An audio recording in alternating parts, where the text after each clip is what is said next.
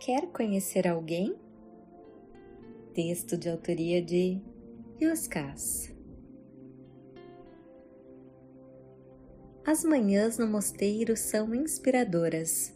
As montanhas, a floresta nos arredores, o sol que afasta o frio do outono, época em que os cursos são ministrados, e a arquitetura acolhedora do prédio secular construído em pedras criam uma ambiência de busca intrínseca para expandir o jeito de caminhar pela vida com maior equilíbrio e força. Era uma dessas manhãs. As aulas transcorriam com desenvoltura.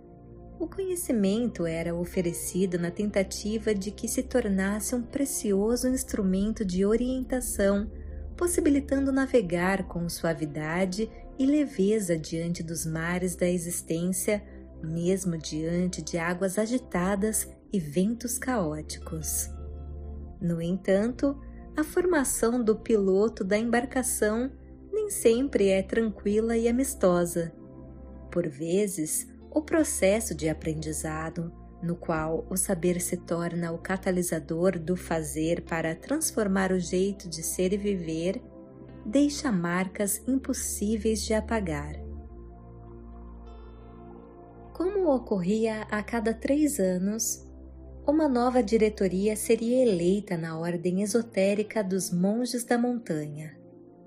Como a estrutura era simples e descomplicada, poucos cargos se faziam necessários apenas quatro, preenchidos por indicação quando um monge sugeria o nome de outro ou por candidatura, caso alguém se voluntariasse para ocupar algum cargo. Em ambas as situações, era preciso a aprovação da maioria.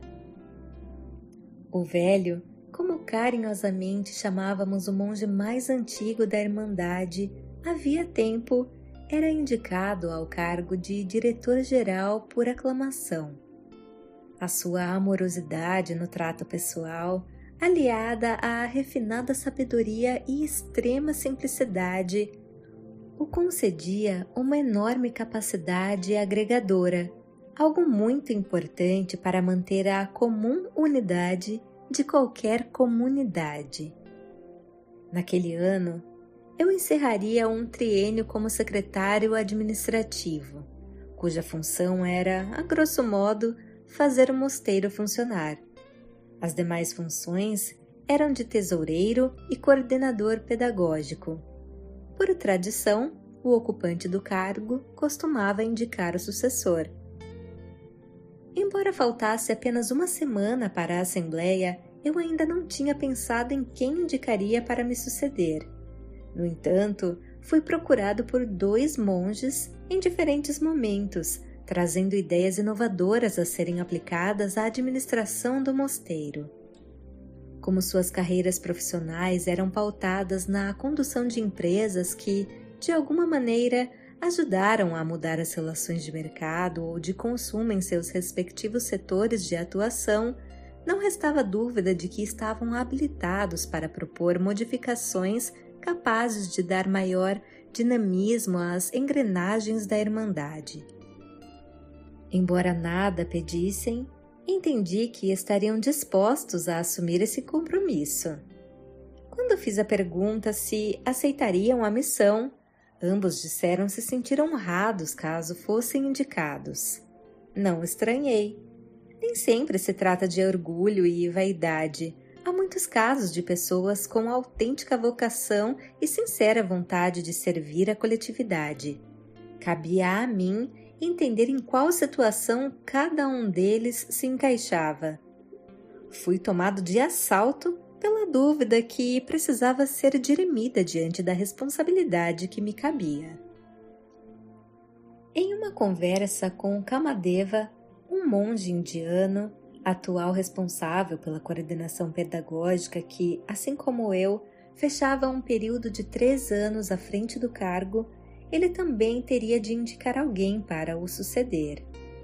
Em uma conversa aparentemente informal, quando falávamos sobre o Shiur, a jornada do autoconhecimento através de textos sagrados, o curso no qual eu era responsável pelas aulas naquele triênio, um monge me perguntou sobre quais cursos eu achava que deveriam ser mantidos e quais precisariam de substituição ou reformulação para o próximo ciclo de estudos.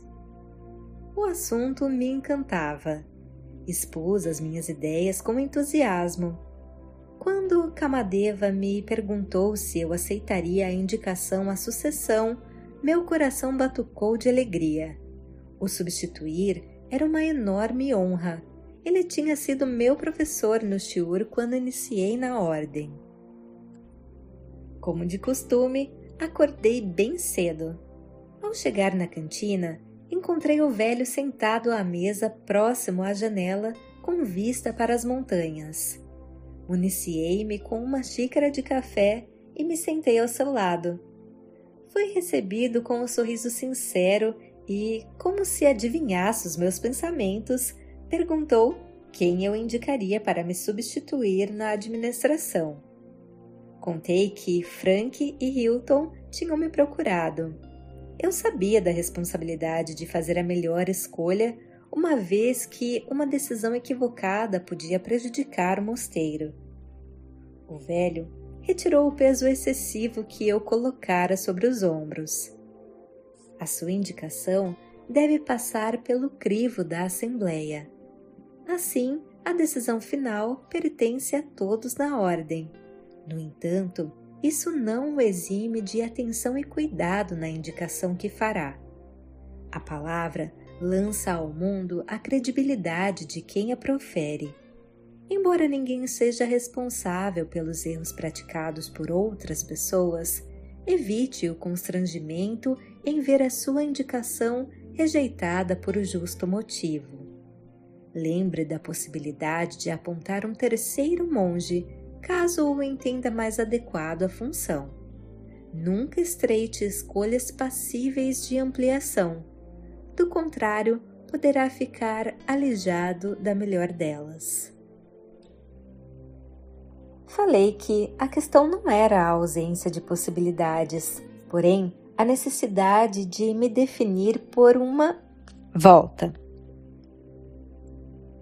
Falei que a questão não era a ausência de possibilidades, porém a necessidade de me definir por uma quando duas me pareciam excelentes.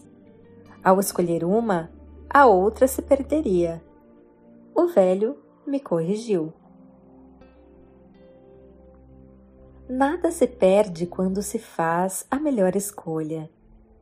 Indaguei como saber qual seria a decisão acertada.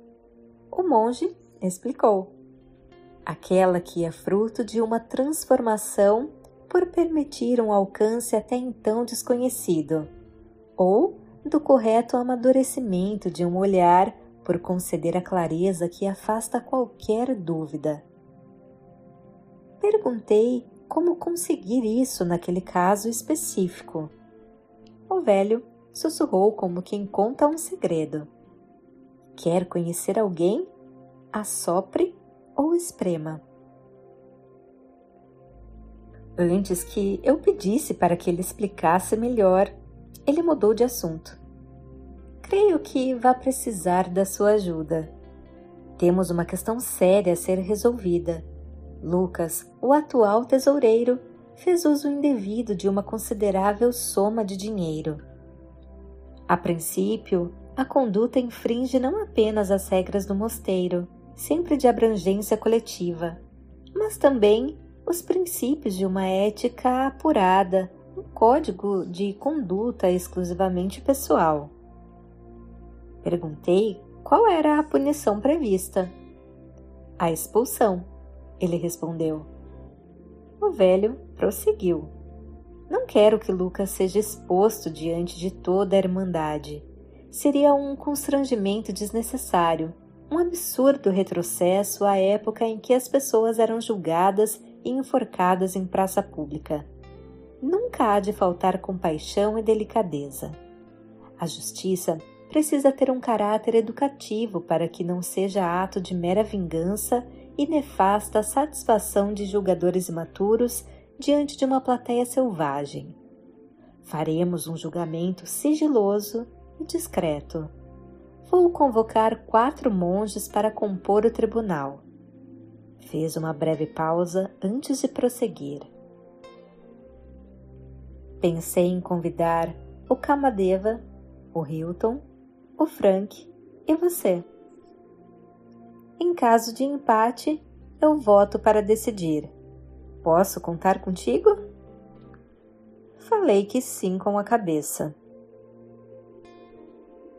Naquele momento, me vi prestigiado na ordem, uma provável indicação para um dos cargos mais importantes de uma irmandade dedicada ao conhecimento, o de coordenador pedagógico, feita por um monge como Kabadeva, cuja formação se iniciara nas linhas poéticas do Bhagavad Gita para amadurecer na Faculdade de Filosofia de uma das mais prestigiadas universidades europeias, como se aquele homem simples, manso e quieto fosse o ponto de encontro entre o Oriente e o Ocidente.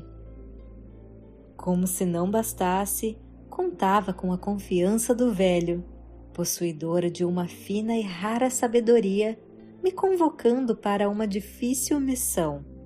Entendi que tinha galgado um importante degrau evolutivo. Pedi mais detalhes. O velho disse que o fato apenas seria exposto durante o julgamento. Voltou a lembrar sobre a necessidade da ausência de comentários e conversas sobre o assunto para que não faltasse o indispensável respeito ao Lucas. Até os facínoras mesmo sem escapar da responsabilidade pelos seus erros, o merecem. A virtude e a verdade não precisam de alardes. Os monges começaram a chegar para o café da manhã. O velho se levantou para sair e, como se soubesse o que estava por vir, sussurrou: Não importa o que os outros façam. Tenha a delicadeza de nunca ferir ninguém. Isso falará muito sobre você o quanto está alinhado à luz ou ainda tropeça em tentações e se embaralha em restrições. Este perigo não existia, pensei com absoluta convicção. Estávamos na última semana daquele período de estudos. Fui à biblioteca me preparar para as duas aulas restantes do Shiur. Eu amava o curso queria deixar aos alunos o mesmo encantamento que Kamadeva me causou quando foi o meu professor. Quase no horário de começar a aula, fui chamado ao gabinete do velho. Quando cheguei, todos que compunham o tribunal me aguardavam. Entendi que o julgamento ocorreria naquele instante. Pedi para que adiassem para depois da minha aula. O velho negou explicou que a espera servia ao mau propósito de esgarçar a angústia e o constrangimento do Lucas. Uma decisão, qualquer que fosse, permitiria um recomeço e, se fosse o caso, a indispensável regeneração. Neste caso específico, a espera será cruel e desnecessária a indecisão e a dúvida esgotam o ânimo por lançar a alma no limbo da incerteza. Seria como esperar por um trem sem saber se irá passar, explicou. O velho me comunicou que já pedira a outro monge para ministrar a aula no meu lugar. Não gostei de ter sido substituído sem qualquer consulta. No mais, nada custava aguardar apenas algumas poucas horas. Embora contrariado, não contestei. Me esforcei para compreender que, em uma régua de prioridades, a minha presença ali era mais importante. Em seguida, o velho fez uma breve síntese dos fatos. Lucas tinha manipulado os números da contabilidade para desviar uma quantia considerável das contas da ordem. Em seguida, deu ao monge o sagrado direito de defesa. A explicação foi que, como proprietário de uma fábrica com quase 500 funcionários, necessitava quitar algumas dívidas sob o risco de ter a falência decretada. Se na família de cada empregado tivesse em média quatro pessoas, duas mil seriam atingidas pelo fim do funcionamento da firma. As linhas de crédito bancários tinham se esgotado. Demoraram a se modernizar, porém, com a compra de novas máquinas, tornara a ficar competitivo no mercado. A ideia era ressarcir a ordem dentro de poucos meses, um ano no máximo, garantiu. Sabia que o que tinha feito não era certo, mas admitiu que naquele momento não conseguia fazer melhor. Não queria deixar o mosteiro sob tão desonrosa acusação. Pediu desculpas e, não menos importante, que dessem a chance de mostrar que falava a verdade Admitia que esse argumento não bastava, era preciso mais. Se não tinha sido honesto antes, rogava a oportunidade em se tornar dali em diante. Suplicou por uma chance. Era hora de cada um dos quatro juízes apresentarem os votos devidamente fundamentados. O sim pelo sim ou o não pelo não sustentam as decisões embaladas em soberba e empáfia. A sabedoria exige as melhores razões. O velho pediu para que Frank se manifestasse. O monge tinha o dom da oratória e da persuasão. Com desenvoltura, falou que um importante elo tinha se rompido: a confiança. Uma corrente quebrada nada mais guarda alegou que nenhum relacionamento se sustenta sem credibilidade. Impossível conviver ao lado de quem nos causou mal de modo sorrateiro. O amanhã seria repleto de dúvidas e incertezas. Lembrou que as relações precisam de clareza para serem saudáveis. Apesar de não haver antecedentes de empréstimos na ordem, não estava excluída a introdução dessa nova modalidade de acolhimento como uma das indispensáveis inovações. Lucas sequer tentara conversar. Priorizara os próprios interesses sem levar em conta as graves consequências que tamanho prejuízo poderia causar ao mosteiro. Recordou, como tínhamos aprendido em nossos estudos, jamais se chega ao destino certo percorrendo o caminho errado. Lamentava pelo Lucas reconhecia os bons serviços prestados durante tantos anos, mas não devíamos abrir precedentes nem sermos coniventes com um erro tão grave. Do contrário, dali por diante, a ética se tornaria turva e haveria permissividade em excesso. O seu voto era pela expulsão. Era a minha vez. Os argumentos do Frank me impressionaram eram irretocáveis. No mais, apesar de nunca termos tido problemas, não simpatizava com o Lucas. Eu o considerava vaidoso, sempre se colocando em evidência, na contramão dos bons ensinamentos que recebíamos para a conquista de uma vida plena. Naquele momento, tive certeza de que ele não agregaria mais nada de bom ao mosteiro Tratava-se de uma leitura pessoal da qual nada disse. Ao falar, endossei as palavras do Frank. Acrescentei que flexibilizar a ética era sofismar sobre o bem e o mal, embaralhar o certo com o errado, misturar o sim ao não, perdendo a capacidade do melhor uso desse precioso poder. Disse ainda que não era apenas um tropeço moral, os atos de Lucas invadiram a esfera mais grave de comportamento. Em tese, ocorrera um crime de apropriação indébita, ainda que considerasse desnecessário judicializar a questão. Todos cometem erros, entretanto, há limites que devem ser defendidos para impedir retrocessos. A permissividade leva ao descontrole e à destruição. Por fim, acompanhei o voto de Frank. Com um simples movimento de cabeça, o velho pediu que Hilton expusesse suas razões. Ele começou falando sobre a dificuldade de encontrarmos o cerne da justiça, não apenas em todas as situações, mas principalmente dentro de cada um de nós. Analisar uma situação somente por intermédio dos seus aspectos objetivos era furtar a subjetividade da vida. Qualquer erro precisa de correção. O mal necessita ser estancado. Não tinha dúvida sobre isso. Porém, retirar todos os atributos que compõem um indivíduo seria como imaginar um rio sem suas margens vagando na imensidão do vazio. Somos as elaborações das existências que vivemos. Quando as elaboramos mal, fazemos péssimas escolhas.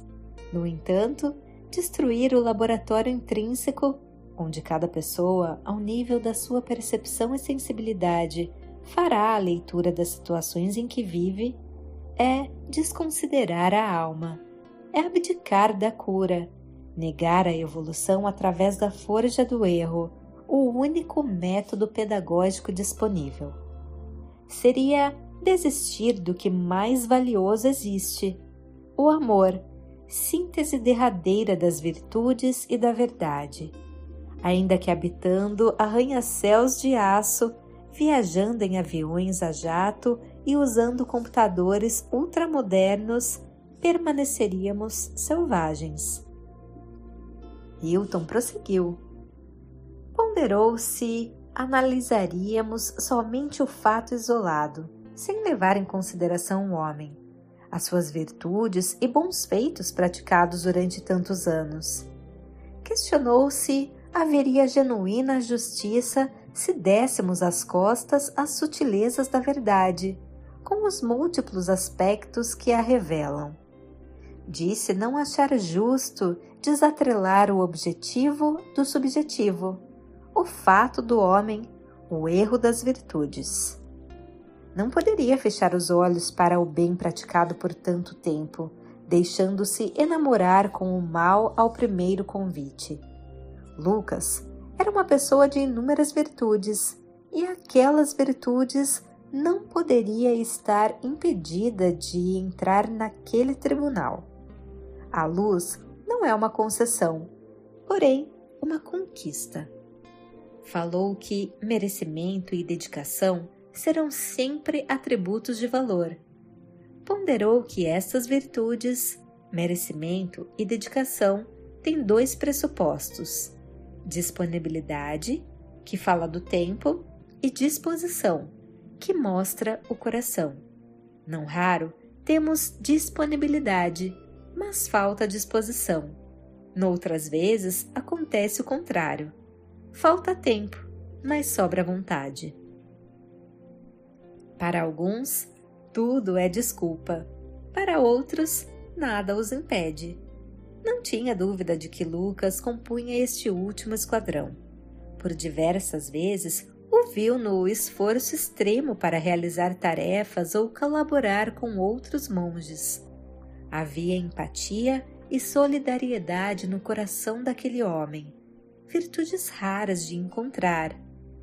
O jeito de lidar com as pessoas será sempre o fator de congregação ou desagregação de uma comunidade. Lucas era um admirável construtor de boas relações.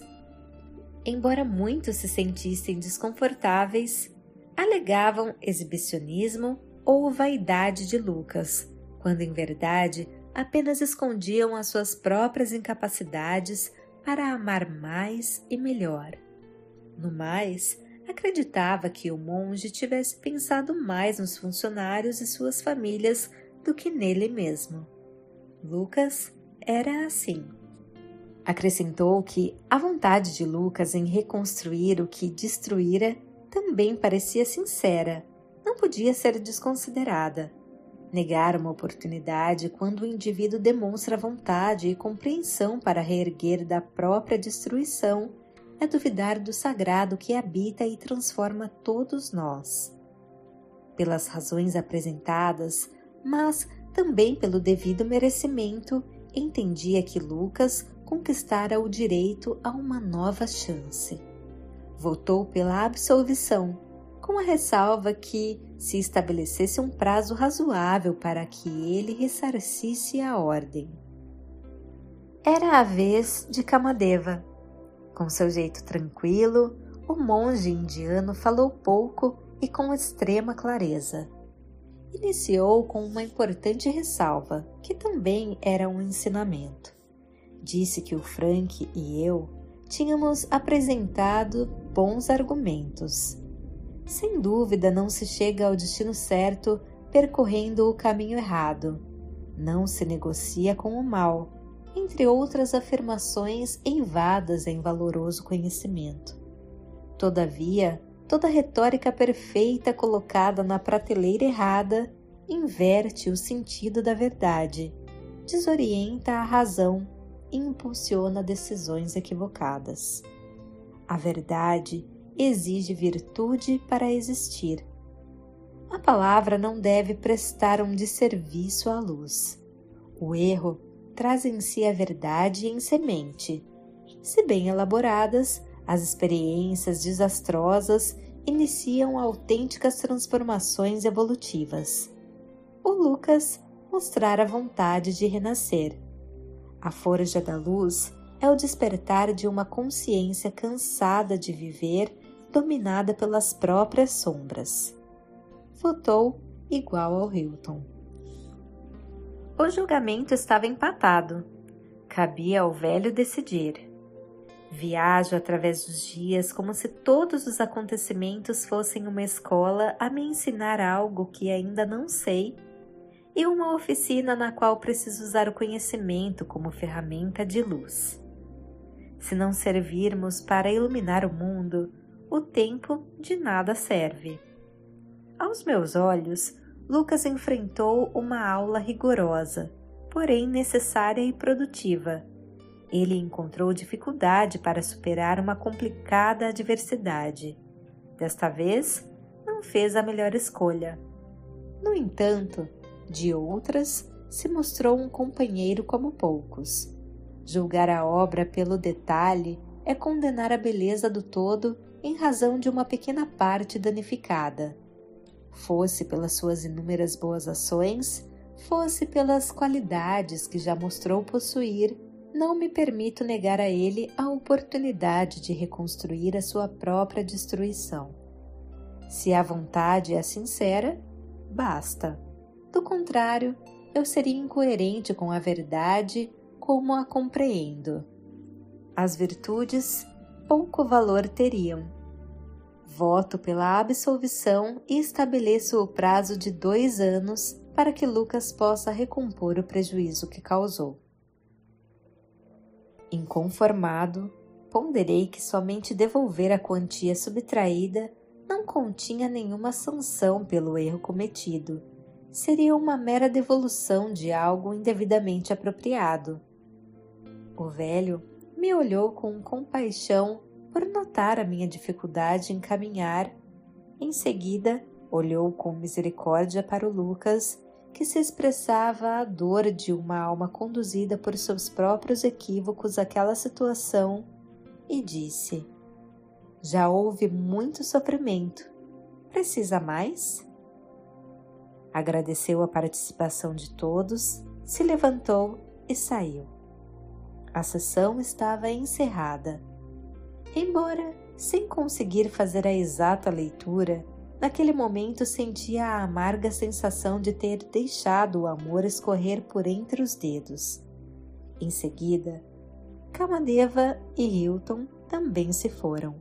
Ficaram apenas o Frank e eu, como dois alunos desnorteados que necessitavam entender a aula oferecida. Eu precisava de silêncio e quietude para elaborar os acontecimentos decidi ir para o quarto estudar.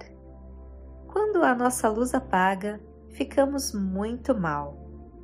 Uma emoção densa tende a fincar raízes no coração, contaminando a mente com ideias azedas e destrutivas.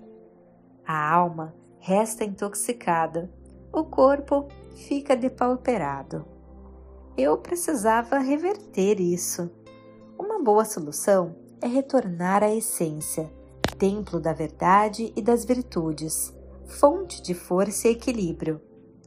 Aprender, se perdoar e renascer. Contudo, apesar de indispensável, esse processo quase nunca é imediato. Para que cada experiência conduza à transmutação de quem eu era para quem eu sou e, depois, para quem serei, equivale a muitas viagens de descobertas, encontros e conquistas realizadas comigo mesmo. Ao invés de cuidar disso, naquela noite fiquei até altas horas aprimorando a aula do dia seguinte. Seria a última daquele período de estudos. Eu queria encerrá-lo com uma aula memorável. Revi textos e acrescentei itens inusitados. Acordei animado com as boas perspectivas, fingindo não ver a bagunça que havia em mim. Logo cedo, fui convocado ao gabinete do velho. Ele me comunicou. A estrada do mosteiro está em péssimas condições. Temos uma audiência marcada com o prefeito sobre o assunto. Não poderei comparecer. A artrite nos joelhos piorou nos últimos dias. Como secretário administrativo, você me substituirá. Não se preocupe com o senhor.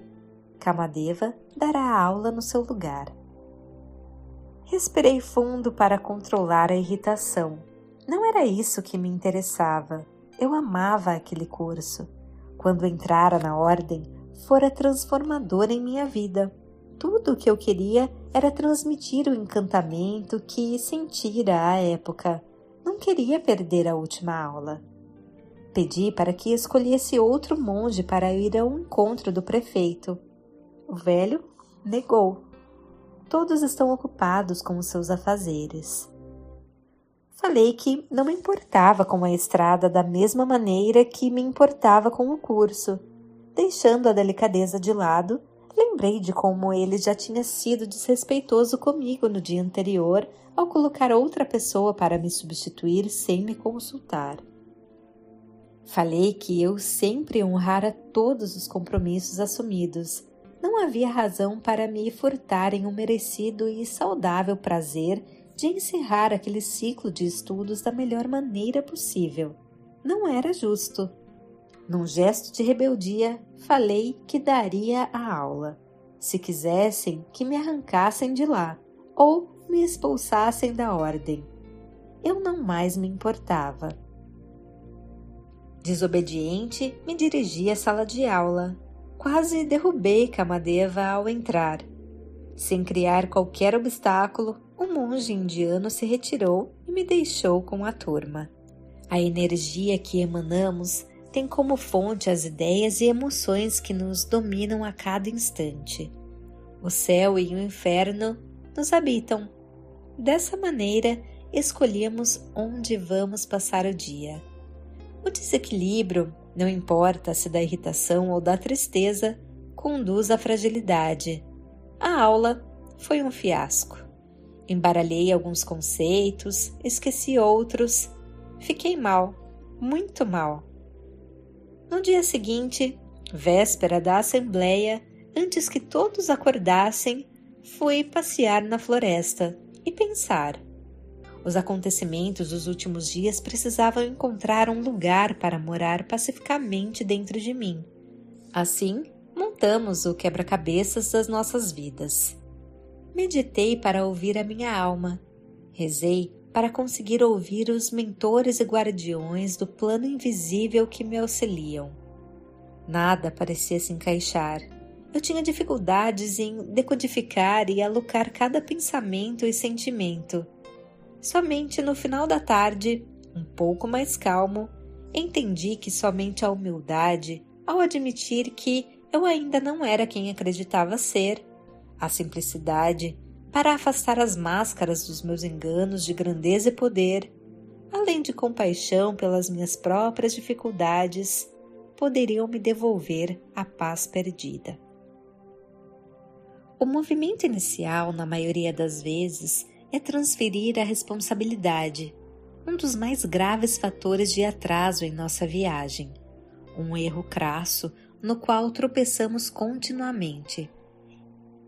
Em verdade, não importa o que os outros façam, ninguém é culpado por eu me sentir mal, pela minha angústia, destempero, raiva, tristeza, depressão ou mágoa.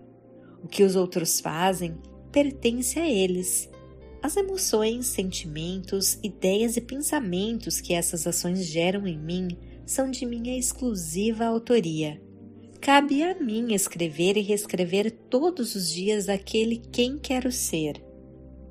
Enquanto não fizer isso, aquele quem sou permanecerá um território selvagem à mercê de invasões bárbaras. Qualquer emoção densa, quando me domina, determina as minhas escolhas e comportamento. Perco o melhor que há em mim. Uma indicação de que o piloto da embarcação está longe de saber navegar mares brávios e lidar com ventos caóticos. As atitudes dos outros não me pertencem, logo, guardar os seus resquícios nocivos dentro de mim revela que ainda vivo à deriva de gostos e sabores que não os meus. Significa que não me pertenço, Sou escravo do que pensam ou fazem comigo. Mostra o quão distante estou para me tornar senhor de mim.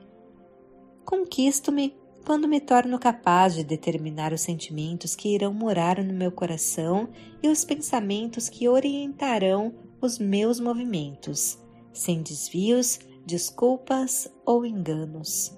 Assim me ilumino. Não há outro jeito.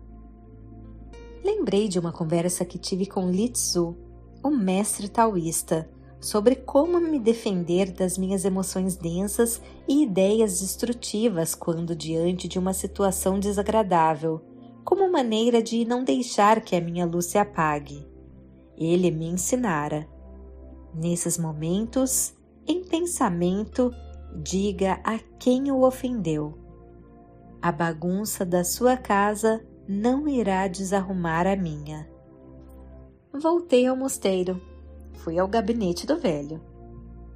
Em diferente escala de gravidade, eu também tinha infringido as regras de convívio da ordem, que exigem ordem, disciplina e respeito, sem as quais as boas relações em qualquer coletividade se esgotam por motivar o caos e, por consequência, abrem espaço para a desarmonia momento em que as sombras aproveitam para instalar o império. O bom monge não sorriu ao me ver, mas também não se mostrou chateado. Tinha as feições serenas de quem estava disposto a ajudar. Falei que ele deveria usar comigo o mesmo rigor que usei no julgamento do Lucas. Tive um comportamento inaceitável, confessei. O velho franziu as sobrancelhas e disse: Não se faz necessário. Você entendeu que rigor não é sinônimo de justiça. Trata-se de um importante passo. Embora ainda não tenha assimilado todo o ensinamento oferecido nos últimos dias, o que demanda algum tempo, já iniciou o processo ao não negar o erro, mas em aceitar como um mestre. Assim, das suas sombras será capaz de forjar a própria luz. Será sempre você a elaborar consigo mesmo cada experiência vivida no laboratório da alma. Esse aperfeiçoamento o concederá o poder da vida de manter a sua luz sempre acesa, independentemente dos acontecimentos do mundo. Fluirá com suavidade e leveza, equilíbrio e força diante de todas as situações.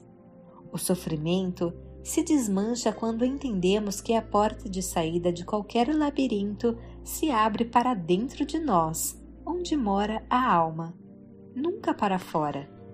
Aprenda a usar esse grande poder. Pedi que me ajudasse a extrair dos recentes acontecimentos a devida lição. Gentil, o velho me recordou de uma conversa recente Quer conhecer alguém? Assopre ou esprema. Pedi para explicar melhor. O bom monge era generoso. Assoprar significa engrandecer, empoderar, oferecer espaço para que alguém se sinta enorme ao ponto de punir ou prejudicar alguém por mera contrariedade, exercício de poder ou inadequado uso da moral e do conhecimento adoecidos em soberba. Dê chance para que o orgulho, a vaidade e o egoísmo se manifestem. Então, observe se o indivíduo se manterá de modo honesto dentro das fronteiras da humildade, simplicidade, compaixão, sensatez e pureza. Assim, entenderá quem o domina, se já caminha com firmeza no eixo da própria luz ou se ainda é vulnerável às suas sombras pessoais. Fez uma breve pausa antes de prosseguir. Espremer é buscar o mesmo resultado com outra equação. Diga não aos pedidos, contrarie, crie obstáculos, cancele uma permissão ou retire algo de alguém. A reação da pessoa o fará entender as fronteiras já alcançadas por aquela alma e em que curva do caminho ela se encontra. Aquela luva tinha o tamanho da minha mão. Era a teoria de uma experiência recém-vivida. Abaixei a vista. O velho acrescentou: Observe o fluxo da vida. Por vezes somos assoprados e noutras espremidos. Esse movimento natural, como o vai e vem das marés, nos ajuda a conhecer quem convive ao nosso lado. Não para censurar, mas para compreender o valor da compaixão. Todos ainda somos alunos dessa maravilhosa escola planetária, uns mais, outros menos graduados do que a gente. No entanto, o mais importante é aproveitar esse mesmo fluxo para saber quem somos. As nossas reações falam muito sobre nós, equivalem a uma autópsia da alma. Mostram jardins e desertos, cicatrizes e feridas. O avesso que negamos admitir se revela. A maneira como me comporto quando a vida me permite decisões capazes de influenciar as condições de outras pessoas. De outro lado, como reajo todas as vezes que ela me torna algo que não admito perder, indica o que trago e o que falta na minha bagagem. Arqueou os lábios em singelo sorriso e disse: reverencie cada um desses mestres ocultos quando os encontrar pelo caminho. Não há outros.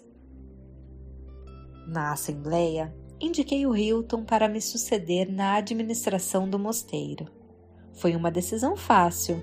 As escolhas só são difíceis se ainda não amadurecidas na alma.